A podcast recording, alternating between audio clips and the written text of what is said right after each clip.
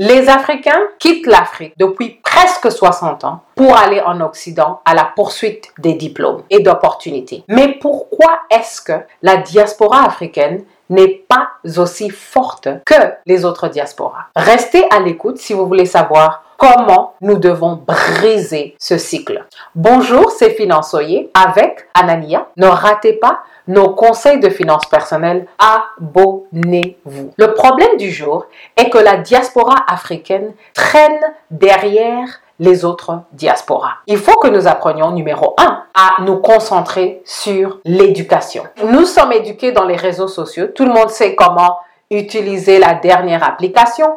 Mais en fait, nous avons besoin de l'éducation qui compte. L'éducation qui nous aide à avoir des compétences de pointe pour le marché du travail. L'éducation qui nous aide à lire plus pour garder nos compétences à niveau.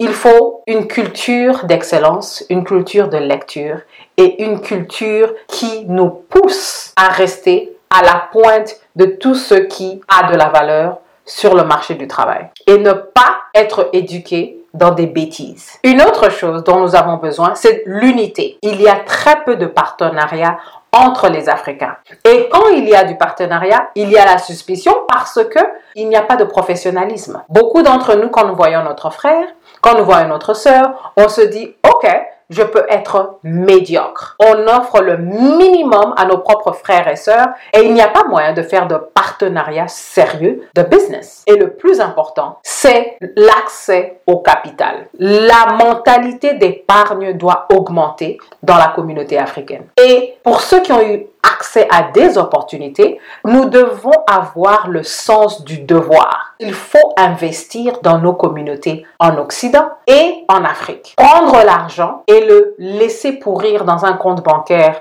à Bruxelles, dans un compte bancaire en Suisse, ne marche pas. La question du jour, quels sont les comportements que vous avez vus dans les communautés africaines qui nous appauvrissent Un exemple que beaucoup connaissent, c'est un entrepreneur africain qui a besoin d'argent, d'investissement. Ils sont souvent forcés d'aller dans d'autres communautés parce que notre communauté n'épargne pas. Et si il y a quelques personnes dans nos communautés qui ont l'argent, ils ne veulent pas investir ou ils ne veulent pas s'éduquer pour apprendre à investir. Vous pouvez être refusé l'argent, trouver l'argent, mais à des termes et des conditions qui sont inacceptables. Il y a une différence entre recevoir l'argent avec un taux d'intérêt à 1% ou un taux d'intérêt à 25%. Le succès de la compagnie va être différent quand il y a un fardeau de dette qui est très élevé. Et s'il y a un choc, la compagnie et la communauté africaine est encore plus pauvre après l'échec de cet entrepreneur qui a essayé mais qui a dû tomber parce qu'il n'y avait pas